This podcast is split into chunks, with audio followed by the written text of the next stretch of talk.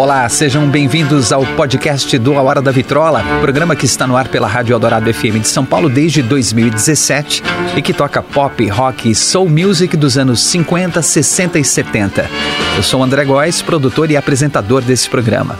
A arqueologia sonora do A Hora da Vitrola agora vai um pouco mais fundo nas histórias, nos detalhes e personagens dos anos dourados da música.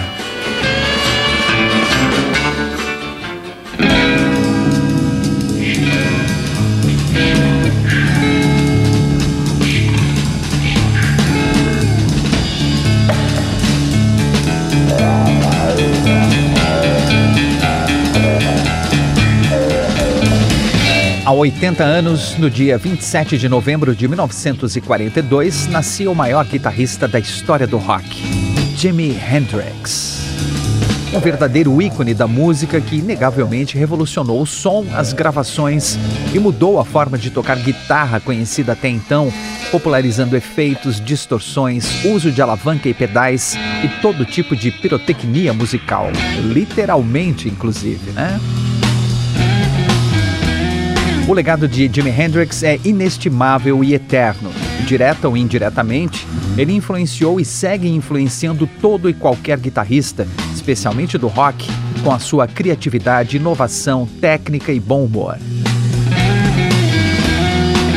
Jimi Hendrix sempre passou a impressão de amar demais o que estava fazendo no palco, de estar se divertindo imensamente nessa data tão importante, o A Hora da Vitrola celebra a vida e a música de Jimi Hendrix neste episódio.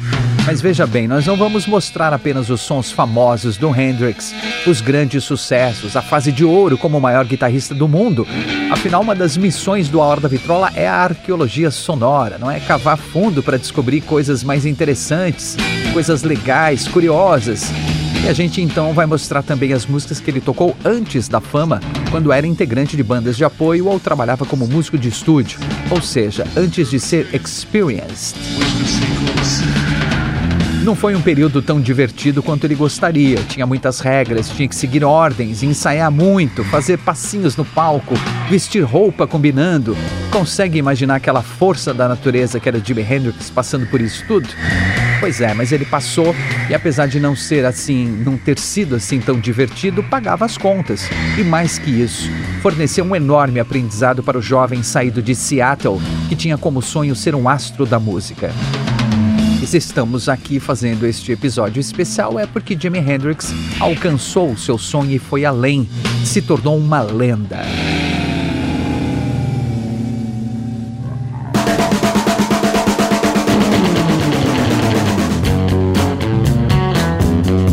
James Marshall Hendrix nasceu em Seattle, Washington, nos Estados Unidos.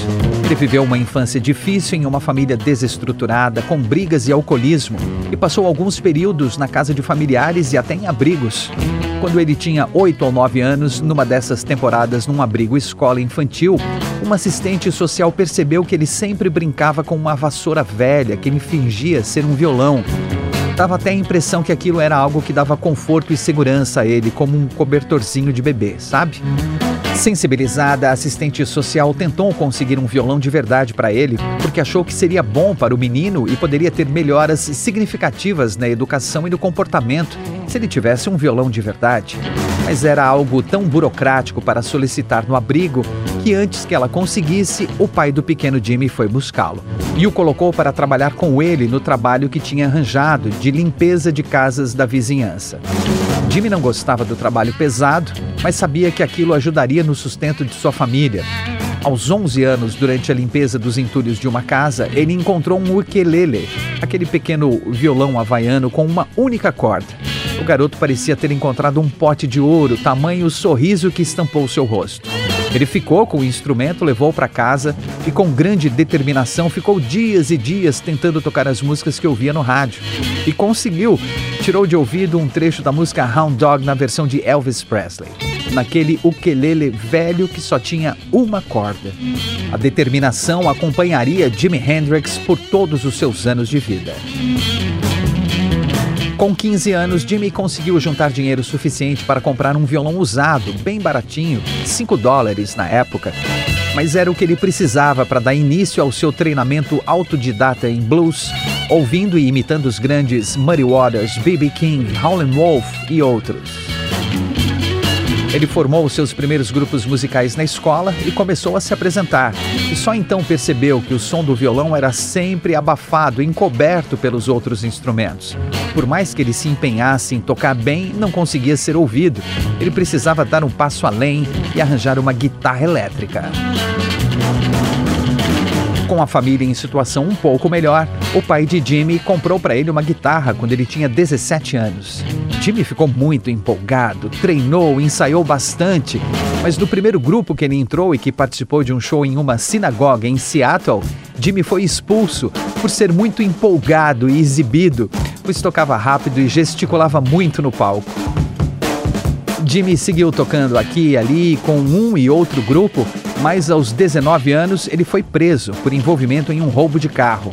Como punição, poderia ir para a cadeia ou passar uma temporada no exército para servir o país e endireitar. Uh, no exército eu posso levar minha guitarra? Pode. E se eu for para cadeia? Cadeia não. Então eu acho que vou para o exército.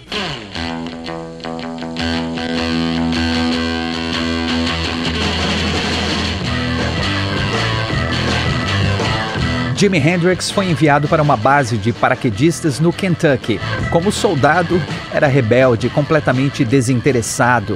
Faltava as tarefas que lhe eram designadas, dormia em serviço, não conseguia atirar bem e nem se empenhava nisso, e ainda precisava ser supervisionado em tudo o que fazia.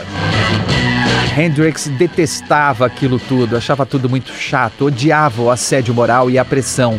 Seu único momento de paz era quando passava as suas folgas tocando guitarra no alojamento.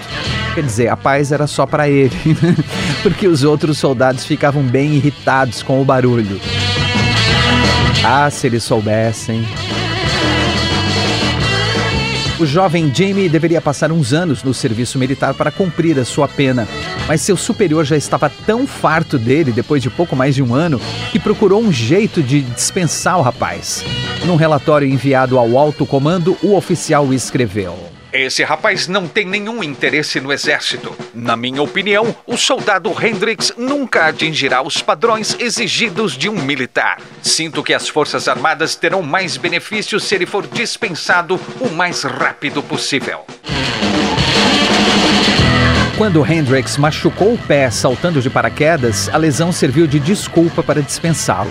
E para não dar na cara, ele recebeu uma carta de dispensa com honras, recomendações, pompa e circunstância. E para não dizer que o seu tempo na vida militar foi de todo ruim, a parte boa foi poder fazer um tratamento odontológico completo. Sabe como é, não é? Dentes fortes e saudáveis são muito importantes. Ainda mais se você pretende se tornar um astro do rock que faz malabarismos e loucuras com sua guitarra.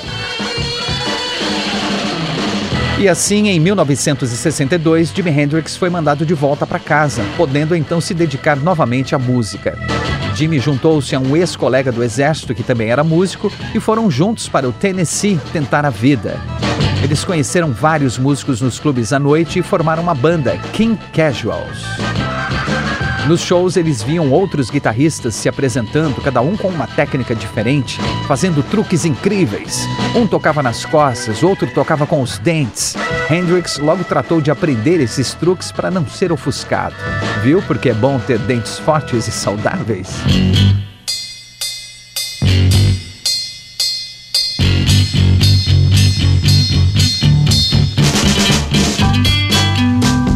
Durante o ano de 1963, Jimi Hendrix subia ao palco usando o nome Jimmy James, ou então Jimi Hendrix, com uma grafia diferente usando CKS no lugar do X.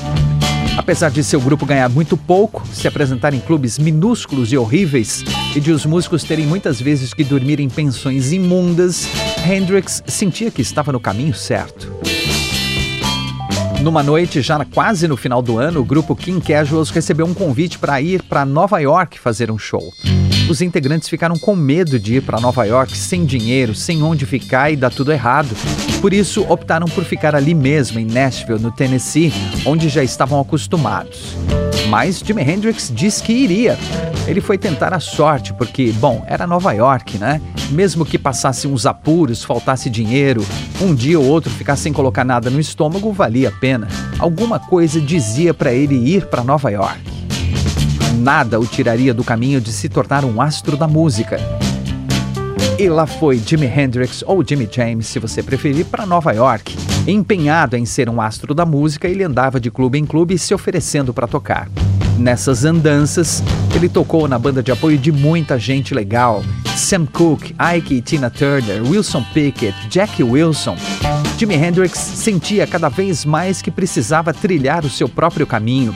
Odiava seguir regras, ensaiar músicas e passinhos de dança por horas e horas e usar roupas combinando com a dos outros músicos. E esse negócio de não poder ter nenhum destaque no palco também era muito chato. Se ele usasse um colar mais brilhante, um chapéu vistoso ou um sapato de cor diferente, já tomava umas broncas do artista principal. Isso para não falar que o grupo todo tinha que pagar uma multa caso não tivessem vestidos de forma adequada na apresentação. Isso é, os músicos da banda com roupas exatamente iguais e o cantor ou cantora com um traje de destaque. E aquela rebeldia de Hendrix de aparecer de vez em quando com acessórios diferentes sempre rendia uma multa aqui e ali para o grupo que estava fazendo parte. Os músicos brigavam com ele, chamavam sua atenção e às vezes até o expulsavam. A situação financeira de Jimi Hendrix muitas vezes ficava bem complicada. Vez ou outra ele até precisava penhorar a sua guitarra para conseguir algum dinheiro e poder pagar as contas, o aluguel e até comer. O dinheiro era sempre curto, mas Jimi Hendrix estava feliz e confiante que estava em seu caminho para o sucesso. Em agosto de 1965, ele mandou uma carta para seu pai que dizia: Querido pai, eu ainda tenho minha guitarra e amplificador, e enquanto eu tiver, ninguém pode me impedir de viver. Tem umas gravadoras que eu visitei onde eu acho que posso gravar. Acho que eu vou começar a trabalhar nessa linha, sabe? Porque, na verdade, quando você está tocando para outras pessoas, você não está fazendo o seu nome. Mas eu fui para a estrada para me expor, para ver como os negócios são conduzidos. E depois que eu lançar um disco, algumas pessoas que já me conhecem talvez possam ajudar com as vendas, né? Hoje em dia as pessoas não querem que você cante bem. Elas querem que você cante mal, mas tenha uma boa batida nas suas músicas. Então é para esse lado que eu vou atirar, é onde está o dinheiro. Portanto, se daqui a alguns meses você ouvir um disco meu e achar horrível, não se sinta envergonhado. Espere até o dinheiro entrar, porque a cada dia as pessoas estão cantando cada vez pior de propósito e o público compra cada vez mais discos assim. Eu só queria que você soubesse que eu ainda estou aqui, tentando. Às vezes eu fico um dia ou dois sem comer, mas as coisas estão indo bem para mim. Poderia ser pior do que isso. Mas eu vou continuar lutando e brigando até que as coisas aconteçam para mim como devem ser. Diga a todos que eu mandei um oi. Com amor, seu filho Jimmy. Como eu disse, entre 1964 e 1965, Jimi Hendrix conseguiu muitos shows, tocou com muita gente boa. Wilson Pickett, Jackie Wilson, Little Richard. Também foi membro de bandas de apoio e participou de várias gravações de muitos artistas. Alguns desses artistas e dessas canções que serviram de escola para o jovem guitarrista Jimi Hendrix, nós vamos conhecer a partir de agora.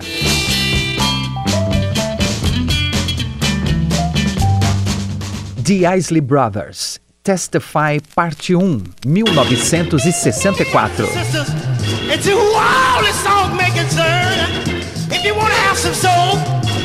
No final de 1963, Jimi Hendrix estava empenhado em ser um astro da música e andava de clube em clube em Nova York se oferecendo para tocar. Ele até ganhou um show de talentos no famoso Apollo Theater, mas vivia em dificuldades financeiras e de vez em quando precisava penhorar sua guitarra para conseguir algum dinheiro. A sorte começou a mudar quando ele foi visto tocando numa noite em um clube por Tony Rice, que era amigo de Ronald Isley, ou Kelly Isley Jr. e Rudolph Isley, ou Isley Brothers. Tony ficou bem impressionado com aquele jovem músico cheio de personalidade e comentou com o grupo, já que eles estavam precisando de um guitarrista. Rapaz, vocês precisam ouvir esse moço. Ele é incrível, é o melhor guitarrista que eu já vi tocando. Nossa, mas ele é tão bom assim? Melhor do que o fulano? Sim. Melhor do que o cicrano também? Também. Ah, não é possível. Melhor até que o Beltrano? Meu amigo, ele é melhor que todos eles juntos. Os Isley Brothers ouviram o Tony Rice elogiar tanto esse rapaz e acabaram chamando o guitarrista para um teste, não é? Para ver se era mesmo tão bom assim. No dia marcado, Jimi Hendrix apareceu no escritório do grupo de Isley Brothers com o seu case de guitarra uh, vazio. Os irmãos Isley olharam para ele, se entreolharam e perguntaram: Ué, cadê a sua guitarra? Não vai tocar nada pra gente? É, não vai dar, minha guitarra tá na loja de penhores. Eles se olharam meio confusos, então disseram: Bom, tá bom, então vamos lá buscar onde que tá. É, não, vai dar também, porque também tô sem corda na guitarra. A situação era bem estranha, mas os Isley Brothers decidiram ver o que o rapaz tinha para mostrar, afinal Tony Rice falou tanto dele e o cara já estava ali na frente deles mesmo, né? Eles emprestaram então uma guitarra para Jimi Hendrix e aí, meus amigos, a mágica aconteceu. Hendrix tocou Shout, o sucesso de 1959 do Isley Brothers, e Twist and Shout, outro sucesso deles de 1962. Os irmãos Isley ficaram de queixo caído. O cara era bom mesmo. Eles contrataram Jimi Hendrix no mesmo dia, mas falaram para ele o seguinte: Jimmy, você é muito bom, cara. Tá contratado, mas essa sua guitarra aí é muito tosca, meu. Não dá para usar com a gente não. Você vai ter que ter uma guitarra decente. E aí, que guitarra que você quer? Que, é, que guitarra? Como assim? Eu? Uma guitarra? Uh, sei lá, uma Fender Stratocaster? Ok, vamos lá comprar. e no final daquele dia, Jimi Hendrix era o mais novo membro da banda de apoio do The Isley Brothers, tinha uma guitarra nova, de respeito, e ainda arrumou um lugar para ficar, já que os irmãos Isley ofereceram um quarto na casa da mãe deles. Eles falaram: tá bom, então você começa a ensaiar com a gente. Falou, é, não vai dar para ensaiar porque eu não tenho lugar para ficar aqui em New Jersey. Então tá bom, então você vai ficar num quarto lá na casa da minha mãe. Depois de algum tempo excursionando, o grupo entrou em estúdio em março de 1964 para gravar algumas músicas como Testify, composição de Ronald Isley, O'Kelly Isley Jr. e Rudolph Isley. Apesar do Jimi Hendrix ter um grande aprendizado durante esse período, em algum momento ele sentiu que as coisas deixaram de evoluir, pois estava tocando as mesmas músicas toda noite, fazendo sempre as mesmas coisas e ganhando pouco. Ele acabou deixando The Isley Brothers no final de 1964. Voltou a tocar em um clube e outro até ser convidado para fazer parte do The Upsetters, banda de apoio de Little Richard. Don Covey and the Good Timers, Mercy, Mercy, 1964.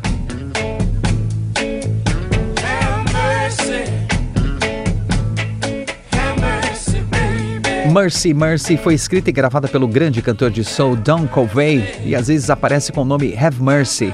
Fez muito sucesso, alcançando o número 1 um da parada R&B e o número 35 na Billboard Hot 100. Entre as várias regravações de diversos artistas está a versão dos Rolling Stones de 1965, que também ficou bem conhecida.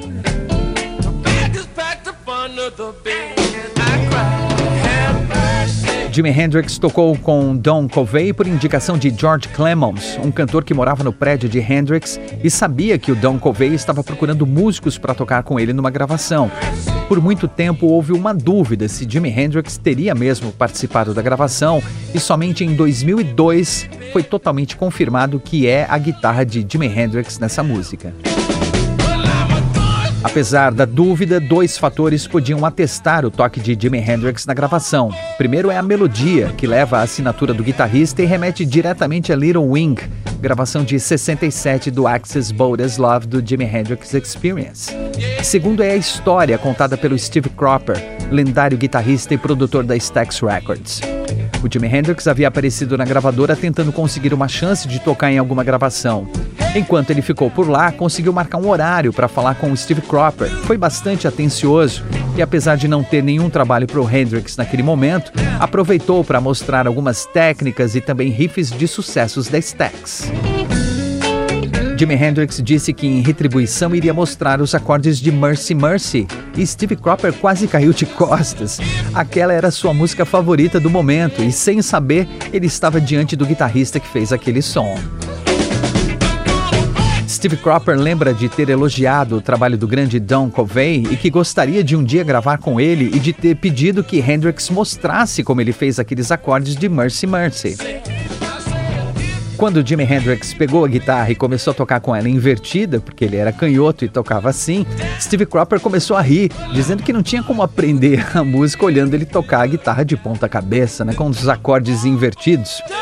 Steve Cropper gravou uma versão instrumental com o seu grupo Booker T and the MGs no ano seguinte, em 1965.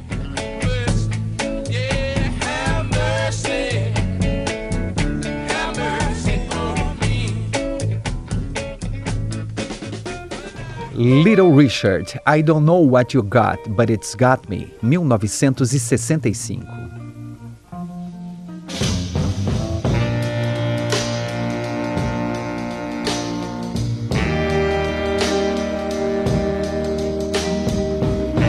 Jimi Hendrix começou a tocar no The Upsetters, banda de apoio de Little Richard, no final do ano de 1964.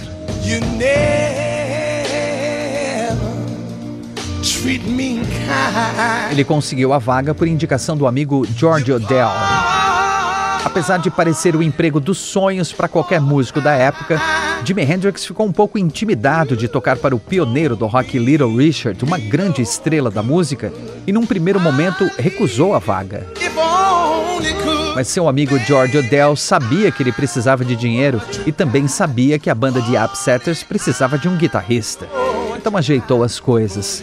Conseguiu até que a equipe de Little Richard pagasse quase 200 dólares para resgatar a guitarra de Jimi Hendrix da casa de penhores. O primeiro show de Little Richard com sua banda de Upsetters e o novo guitarrista Jimi Hendrix foi no ano novo de 1965. Little Richard ficou realmente impressionado com aquele novato que tocava muito bem. Em março de 1965, eles entraram em estúdio para gravar algumas músicas, incluindo I Don't Know What You Got, But It's Got Me.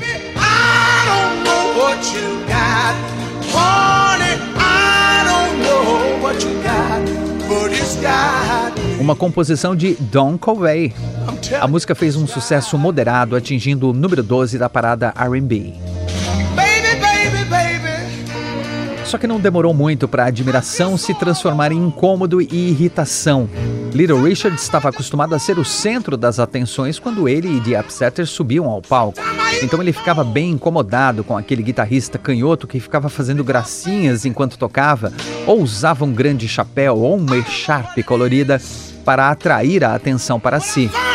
Little Richard discutiu várias vezes com Jimi Hendrix, reclamando dele não ser pontual com os horários dos ensaios e dos shows e de não seguir as regras da banda, fazendo coisas diferentes do que era pedido a ele. E Hendrix acabou demitido do The Upsetters em julho de 1965.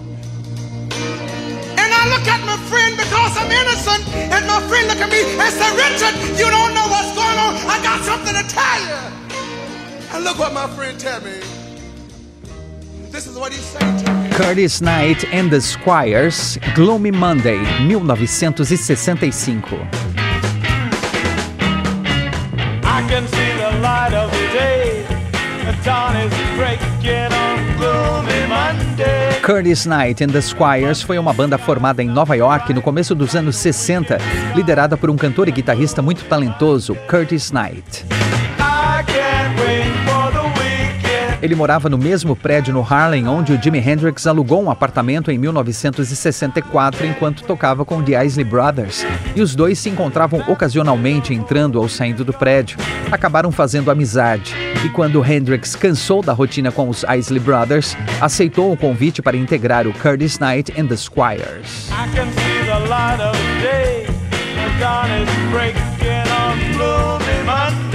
No final de 1965, o grupo entrou em estúdio para gravar algumas músicas escritas por Curtis Knight, entre elas Gloomy Monday.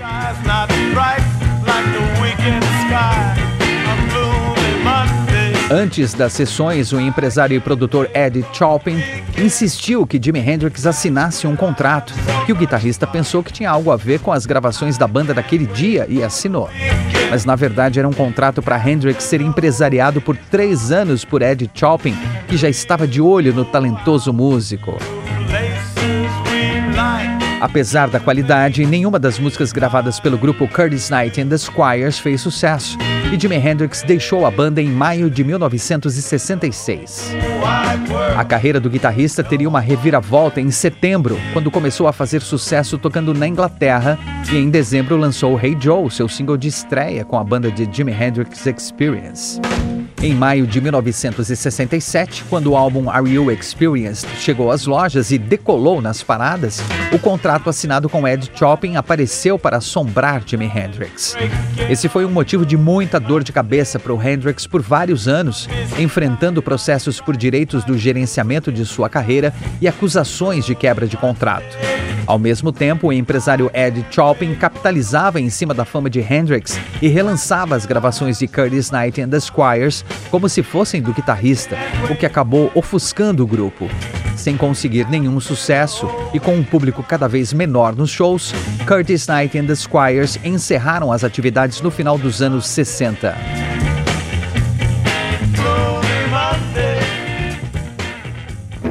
Ray Sharp e King Curtis Orchestra, Help Me Get the Feeling, 1965.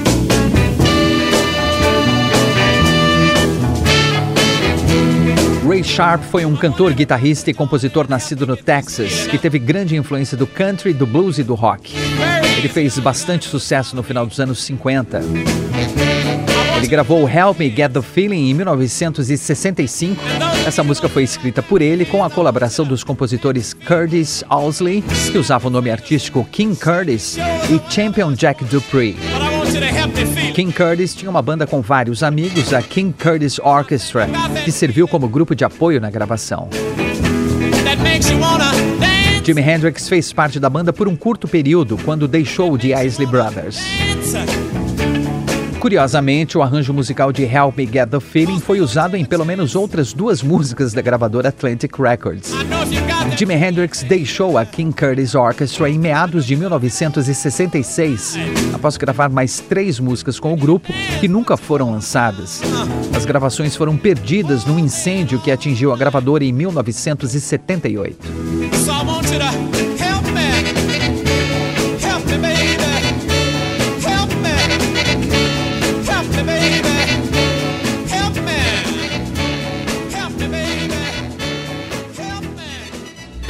The Iceman, My Girl, She's a Fox, 1966. Da, da, da,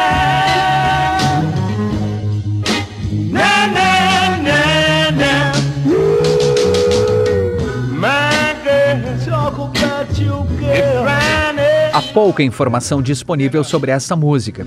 A dupla The Iceman, formada por James Stokes e Gino Armstrong, gravou algumas poucas músicas. E em My Girl She's a Fox, eles contaram com Jimi Hendrix e o saxofonista Lonnie Youngblood como músicos de estúdio. Jimi Hendrix e Lonnie Youngblood faziam parte do grupo Curtis Knight and the Squires, que serviu de banda de apoio nas gravações de muitos artistas. Quando os dois resolveram sair da banda, continuaram tocando juntos em gravações e shows. Algumas falhas nas anotações do dia da gravação levaram esse single a ser creditado a Lone Youngblood, causando uma confusão sobre a música por anos. Posteriormente, para tirar vantagem da fama que Jimi Hendrix conquistou no final dos anos 60, o single foi relançado como se fosse dele, deixando tudo ainda mais confuso.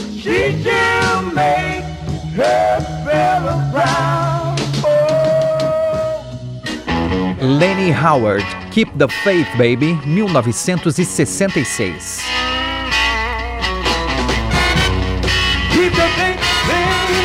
Pouco se sabe a respeito de Lenny Howard, apenas que ele era um cantor de soul conhecido na noite dos anos 60 em Nova York.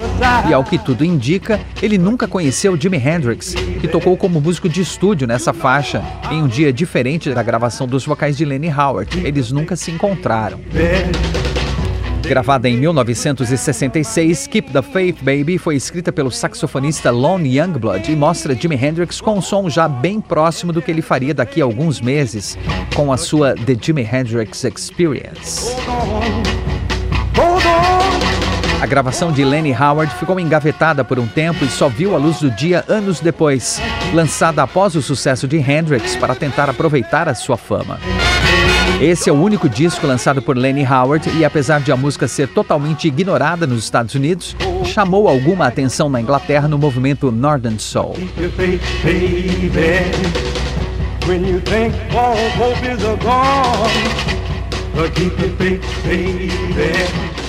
Jimmy Norman, That Little Old Groove Maker, 1966.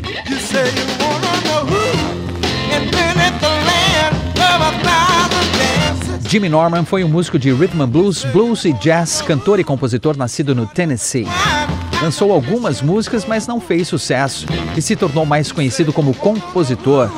É dele a letra da música originalmente instrumental Time Is On My Side. Foi gravada pela Irma Thomas em 64 e depois ficou mais conhecida na versão dos Rolling Stones.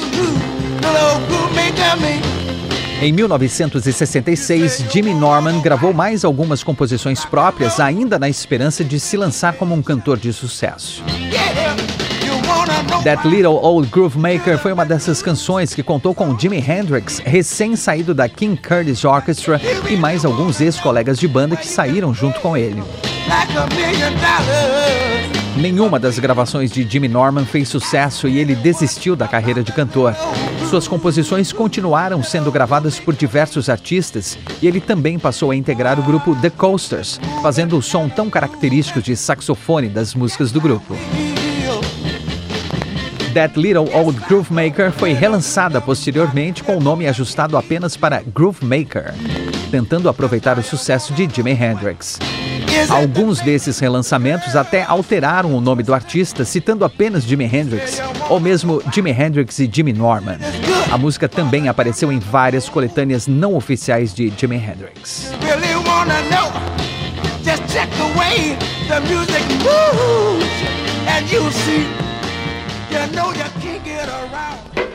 Jane Mansfield, Suey, 1966. Não, você não ouviu errado.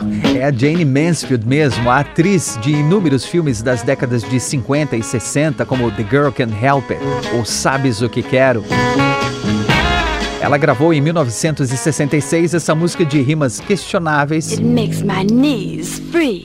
Que foi escrita pelo músico Douglas Henderson com a colaboração do produtor Ed Chopin.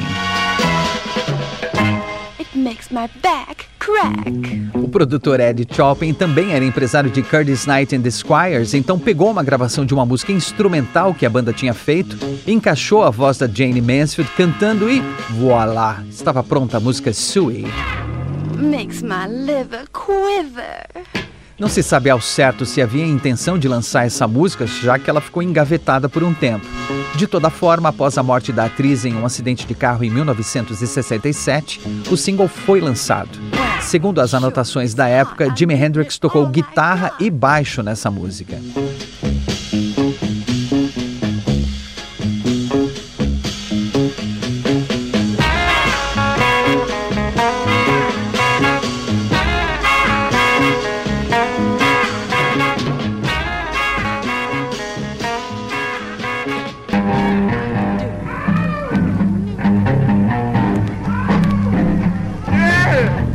Meados de 1966, Jimi Hendrix já tinha desistido da vida de músico de estúdio e integrante de banda de apoio de outros artistas e formou a sua própria banda, Jimmy James and the Blue Flames.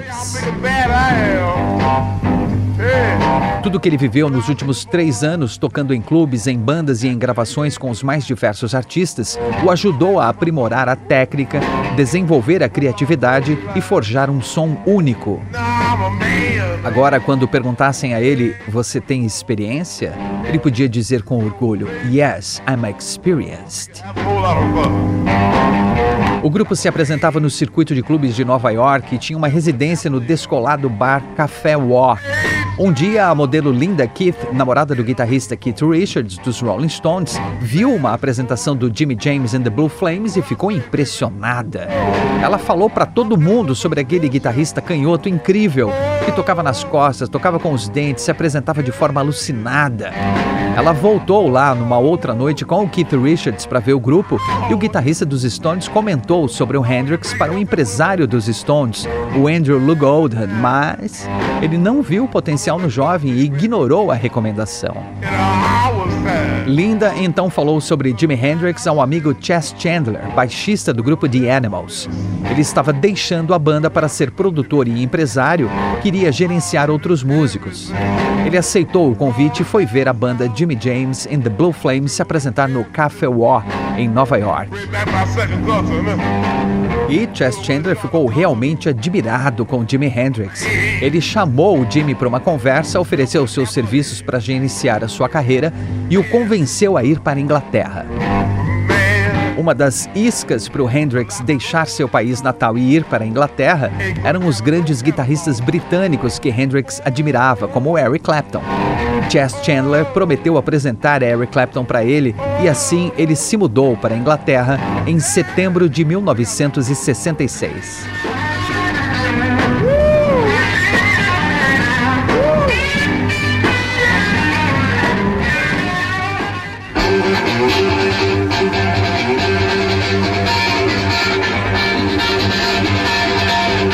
No começo de outubro, Chess Chandler levou Jimi Hendrix para ver um show do Cream, o Power Trio britânico formado pelo guitarrista Eric Clapton, o baixista e vocalista Jack Bruce e o baterista Ginger Baker. Hendrix assistiu por um tempo maravilhado e depois pediu para tocar uma música com eles. Chess Chandler foi lá pedir para o trio para ver se eles autorizavam Jimi Hendrix a subir ao palco e tocar uma música com eles. Os três ficaram intrigados com a ousadia do novato, mas como o pedido veio do conhecido baixista do The Animals, eles autorizaram. Jimi Hendrix então subiu ao palco e começou a tocar uma versão três vezes mais rápida de Killing Floor de Howlin' Wolf, um blues considerado difícil de tocar.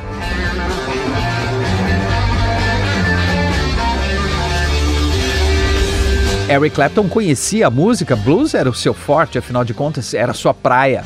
Dava para acompanhar numa boa, mas só se fosse no ritmo normal, um pouquinho mais rápido. Só que acelerado daquele jeito, Clapton não conseguiu acompanhar Jimi Hendrix e se perdeu no ritmo. Ele, chamado na época de Deus da guitarra, ficou em choque. Não conseguia acreditar que existia alguém capaz de fazer algo que ele não pudesse fazer na guitarra. Eric Clapton parou de tocar e ficou olhando Hendrix por um tempo e então largou a guitarra e saiu do palco. Chess Chandler viu a cena e pensou: ih, deu ruim. Enquanto Jimi Hendrix alucinava a plateia, Chess correu atrás de Eric Clapton no camarim e o viu fumando um cigarro, soltando baforadas nervosas, de cara fechada e olhando para o nada. Opa, e aí, Eric? O que, que, foi, meu? Tudo bem? Você saiu do palco? O que, que aconteceu? Clapton interrompeu, falando de forma ríspida. Você não me disse que esse cara era tão bom assim, pô? O deus da guitarra acendeu o segundo cigarro no primeiro, que estava acabando, e continuou as baforadas nervosas. Chess Chandler ficou assustado com aquela reação e não disse mais nada. Só acenou com a cabeça, como se dissesse: Ok, vou te deixar sozinho um pouco, tá? Virou as costas e saiu. E enquanto voltava para o show e se posicionava na lateral do palco, abriu um enorme sorriso, como um pai orgulhoso com a nota 10 do seu filho na prova. Jimi Hendrix seria um sucesso, ele tinha certeza. Eric Clapton se acalmou e voltou para o palco para o Cream terminar a apresentação. Após o show, o Cream, Chess Chandler e Jimi Hendrix foram beber em um bar e conversaram animadamente pelo resto da noite. Em certo momento, Hendrix, com extrema humildade, sem saber do piti nos bastidores do Clapton, começou a elogiar Eric Clapton, beijou suas mãos, declarou sua devoção e disse que eles eram irmãos de alma. Foi assim que começou a grande amizade entre Eric Clapton e Jimi Hendrix, que duraria até o fim. Nos dias seguintes, Chess Chandler tratou de convocar os músicos que tocariam com Jimi Hendrix. O baixista Noel Redding e o baterista Mitch Mitchell. Estava formado o grupo The Jimi Hendrix Experience, que começou a se apresentar em bares e clubes de Londres. A fama de Jimi Hendrix começou a se espalhar e ir cada vez mais longe. As apresentações atraíam muita gente, inclusive artistas e especialmente os expoentes da guitarra. Todos queriam ver se Hendrix era mesmo tudo aquilo. E sim, ele era. E todos saíam do show igualmente extasiados e de queixo caído.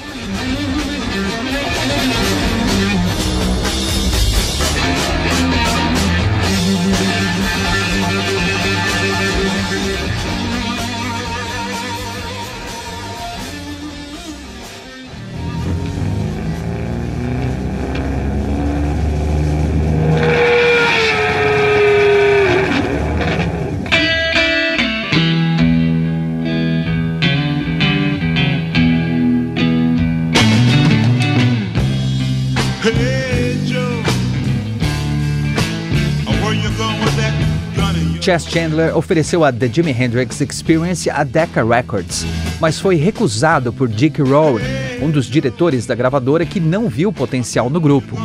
Quatro anos antes, Rowe também recusou uma nova banda de Liverpool chamada The Beatles, dizendo que grupos com guitarras estão com os dias contados. O grupo assinou um contrato de gravação no final de 1966. Hey Joe, um blues composto por Billy Roberts, foi escolhida para o primeiro single com Stone Free no lado B. Lançado pela Polydor Records, o single alcançou o número 6 na parada britânica e teve ótima repercussão. E a carreira de Jimi Hendrix decolou. Ele era, enfim, um astro da música.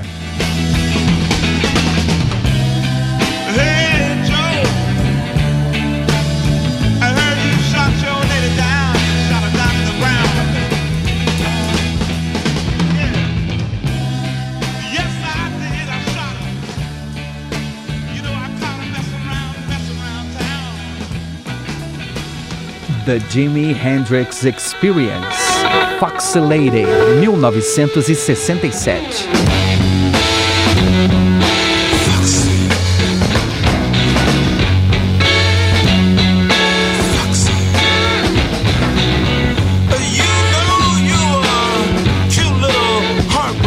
Essa é a faixa de abertura do álbum de estreia da The Jimi Hendrix Experience, o Are You Experienced, lançado em maio de 1967 na Inglaterra.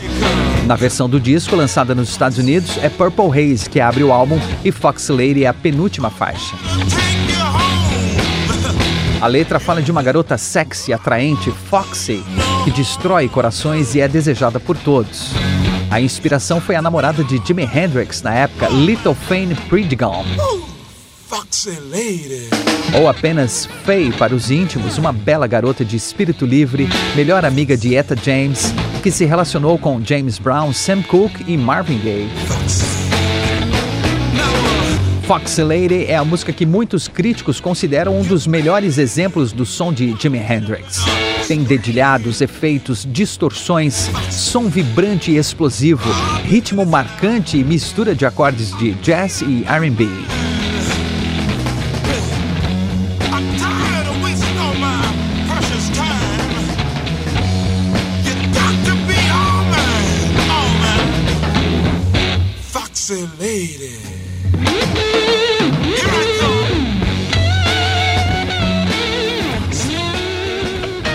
Little Wing, 1967.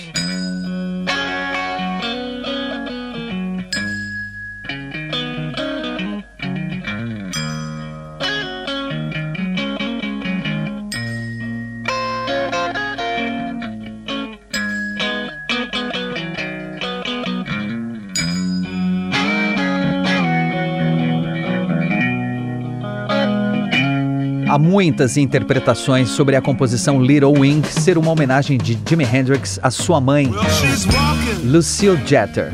Mas o próprio guitarrista declarou que a inspiração para escrever a música foi a sua impressão sobre o Monterey Pop Festival, do qual participou em 1967. Ele transformou a sensação que teve estando ali, com o sentimento de alegria, leveza e paz, em uma garota e escreveu para ela, entre aspas, uma coisa bem abstrata que só a cabeça de um gênio poderia elaborar.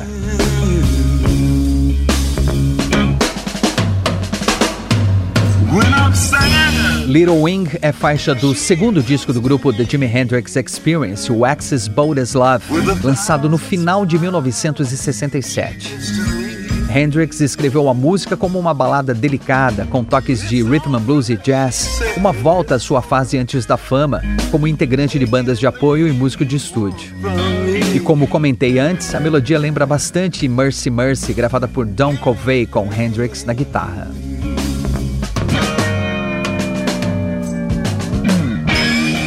Eric Clapton, grande amigo de Jimi Hendrix, gravou Little Wing com a sua banda Derek and the Dominos para o disco Layla and Another Assorted Love Songs de 1970. A gravação aconteceu no começo de setembro de 1970 e contou com Dwayne Allman, do grupo The Allman Brothers Band, que também admirava Hendrix, por isso funcionou como uma homenagem.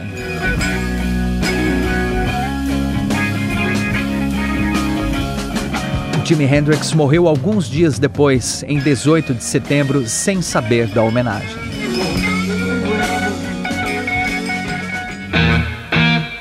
Purple Haze, 1967.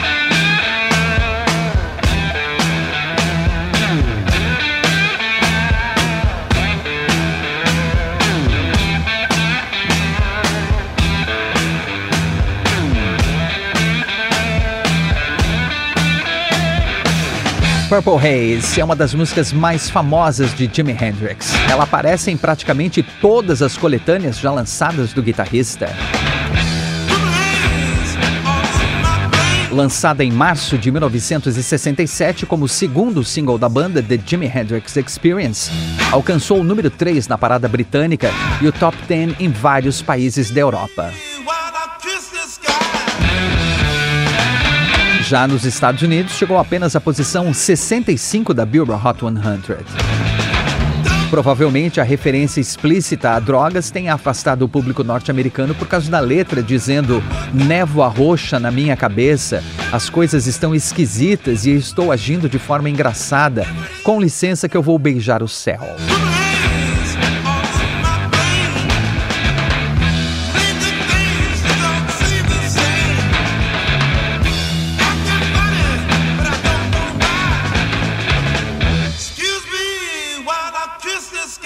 O problema é que Jimi Hendrix sempre disse que a música não tinha nada a ver com drogas, na verdade fala de amor.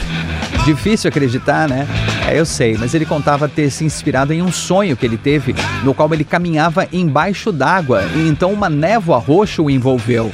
Ele entrou em desespero, mas sua fé em Jesus o salvou no final e ele acordou. Hendrix chegou a escrever na letra Purple Haze Jesus Save.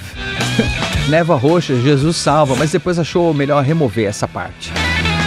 O riff marcante de abertura foi criado pelo Jimi Hendrix durante um evento em um clube em Londres. Ele começou a improvisar enquanto eles estavam no camarim, né, se aquecendo para se apresentar, quando ele começou a tocar esse riff. Todo mundo parou, se virou para olhar e o empresário Chess Chandler gritou: Escreve isso aí, meu amigo, esse vai ser o nosso próximo single. O refrão Excuse Me While I Kiss the Sky, né? Com licença que eu vou beijar o céu, muitas vezes era cantado pelo público fazendo graça, como Excuse Me While I Kiss This Guy. É, com licença enquanto eu beijo esse cara. O Jimi Hendrix entrou na brincadeira e cantou várias vezes assim nos shows, deixando o público confuso.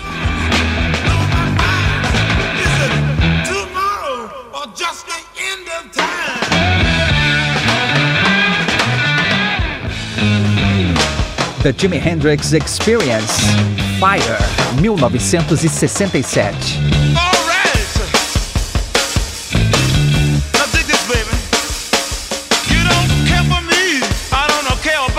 Jimi Hendrix sempre demonstrou facilidade para criar riffs e melodias com sua guitarra, mas ainda rascunhava umas poucas letras.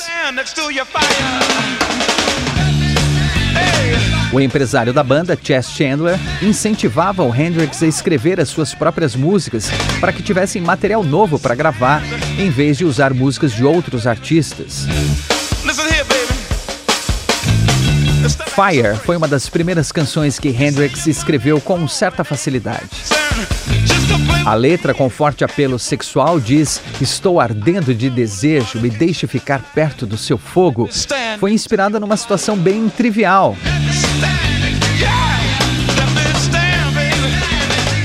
O The Jimi Hendrix Experience tinha encerrado uma temporada de shows no final de 1966 e o baixista Noel Redding convidou Jimi Hendrix para ir à casa da sua família em Folkestone, na Inglaterra, na véspera do ano novo.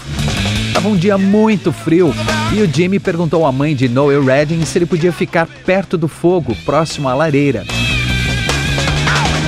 Fire se tornou faixa do primeiro disco da The Jimi Hendrix Experience, o Are You Experienced, lançado em maio de 1967. A música ficou muito popular entre os fãs e fez parte do repertório da banda nos shows. E foi durante uma apresentação na casa de shows Astoria, em Londres, que Hendrix incendiou sua guitarra pela primeira vez ao final da música Fire. Tempos depois, repetiria a cena no Monte Rei Pop Festival, criando uma imagem que se tornou histórica.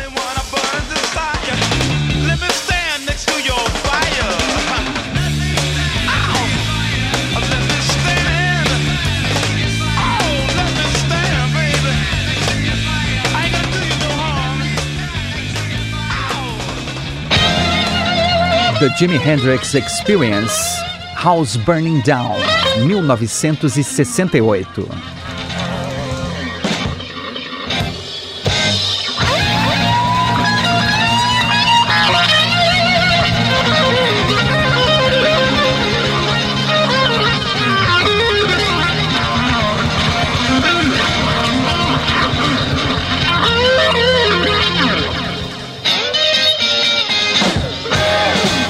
House Burning Down foi escrita por Jimi Hendrix e descreve uma cena de conflitos violentos, com o céu pintado de vermelho, casas pegando fogo e famílias chorando. Muita gente associou essa descrição diretamente à Guerra do Vietnã, mas a inspiração de Hendrix foram os conflitos raciais nos Estados Unidos.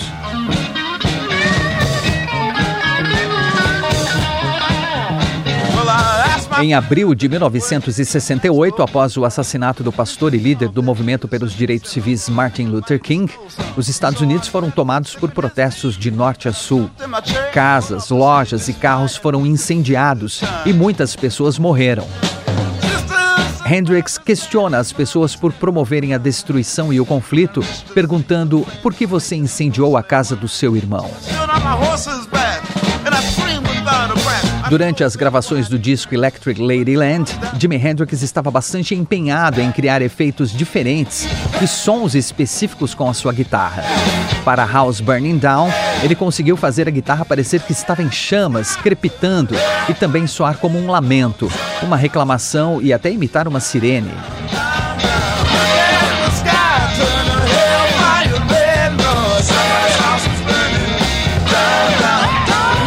House Burning Down é faixa do terceiro disco do grupo The Jimi Hendrix Experience, o Electric Ladyland, lançado em outubro de 1968.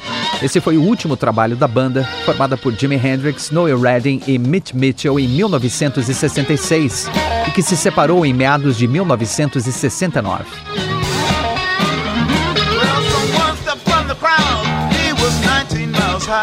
He shot retired and disgusted, so we paint red the sky.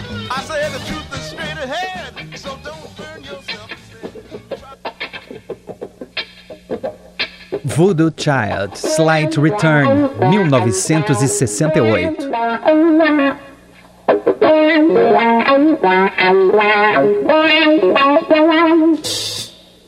Voodoo Child Slight Return é a última faixa do terceiro e último álbum da The Jimi Hendrix Experience, o Electric Ladyland. Curiosamente, essa também foi a última música que Jimi Hendrix tocou ao vivo em um show na Alemanha no começo de setembro de 1970.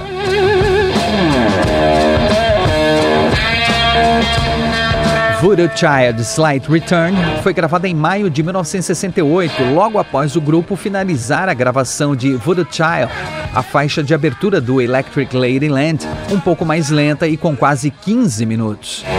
Uma equipe de TV entrou no estúdio, pediu para filmá-los para um programa da emissora ABC e sugeriu que eles fingissem estar tocando, mas eles tocaram de verdade, improvisando essa versão mais curta, que por isso recebeu o mesmo nome.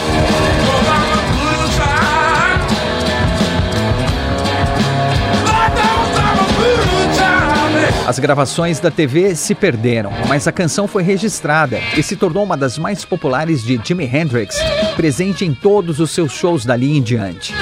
Muitos historiadores consideram a música uma demonstração que Hendrix conhecia muito bem suas origens e as honrava com a simbologia voodoo e a base blues da composição.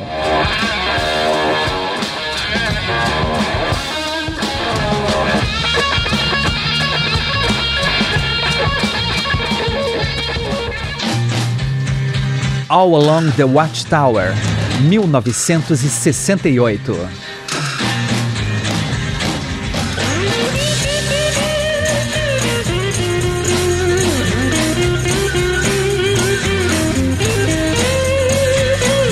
There must be some kind of way out of here. Esta é a versão de Jimi Hendrix para a famosa composição de Bob Dylan, que é faixa do disco John Wesley Harding de 1967. A ideia de fazer um cover de Dylan surgiu durante uma festa em 1968, quando Jimi Hendrix conversava com o guitarrista do Traffic, Dave Mason. Ambos gostavam de Bob Dylan e comentavam sobre aquele último disco dele, em especial a faixa All Along the Watchtower. Hendrix era fascinado pela poesia de Bob Dylan. Ele decidiu fazer uma versão da música para o álbum em que estava trabalhando, Electric Ladyland, e chamou Dave Mason para gravar com ele. Mason tocou o violão de 12 cordas na gravação.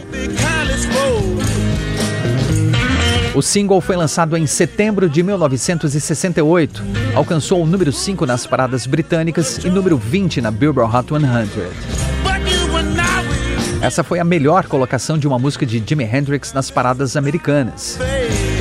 Bob Dylan ficou tão impressionado com a versão que passou a tocar como Hendrix em seus shows.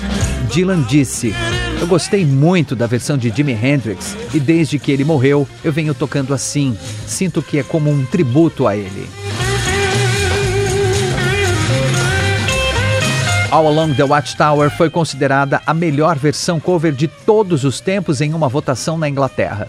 Também aparece na posição 47 da lista das 500 melhores músicas de todos os tempos da revista Rolling Stone. O solo dessa música está, para mim, entre os três melhores solos da história.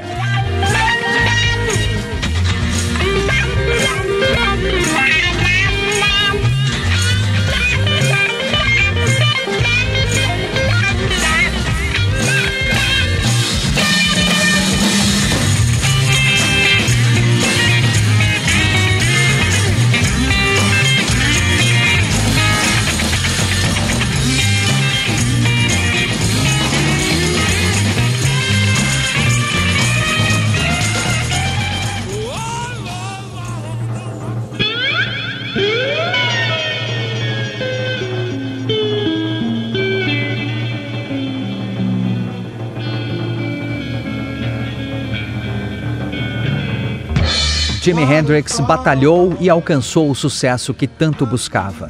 E mesmo que sua carreira tenha sido curta, de apenas quatro anos, foi a mais memorável possível. Lançou discos aclamados por público e crítica, excursionou pelo mundo, tocou guitarra de todas as formas, com todos os efeitos disponíveis no momento. Fez apresentações explosivas, incendiou sua guitarra no Monterey Pop Festival, uma cena que entrou para a história, né? Que fez um dos shows mais poderosos e emblemáticos do Festival de Woodstock.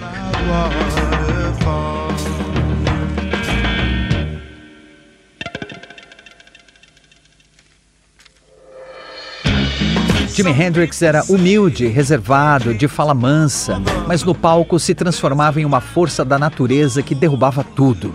Conceitos, padrões, regras. O palco era o seu lugar, definitivamente. O último show de Jimi Hendrix foi no dia 16 de setembro de 1970. Ele se apresentou com seu amigo Eric Burdon, ex-vocalista do The Animals, e o grupo War, num clube no Soho, em Londres. Hendrix estava animado, ansioso para começar a gravar um novo disco em que voltaria às origens do blues e rhythm and blues. Mas esse disco nunca aconteceu. Jimi Hendrix morreu no dia 18 de setembro de 1970, aos 27 anos, vítima de uma overdose de remédios para dormir. O mundo entrou em choque com a notícia. E, sinceramente, depois de mais de 50 anos, ainda temos dificuldade para assimilar. Considerado unanimemente o melhor guitarrista do mundo, inclusive por outros melhores guitarristas do mundo, Hendrix mudou a música. Sua carreira durou apenas quatro anos, mas a influência do seu som, seu estilo e sua técnica é sentida até hoje. E um dos melhores resumos da sua importância está na sua biografia no Rock and Roll Hall of Fame. Jimi Hendrix foi indiscutivelmente o maior músico da história do rock. Ele expandiu o alcance da guitarra elétrica para onde nenhum músico jamais havia se aventurado antes.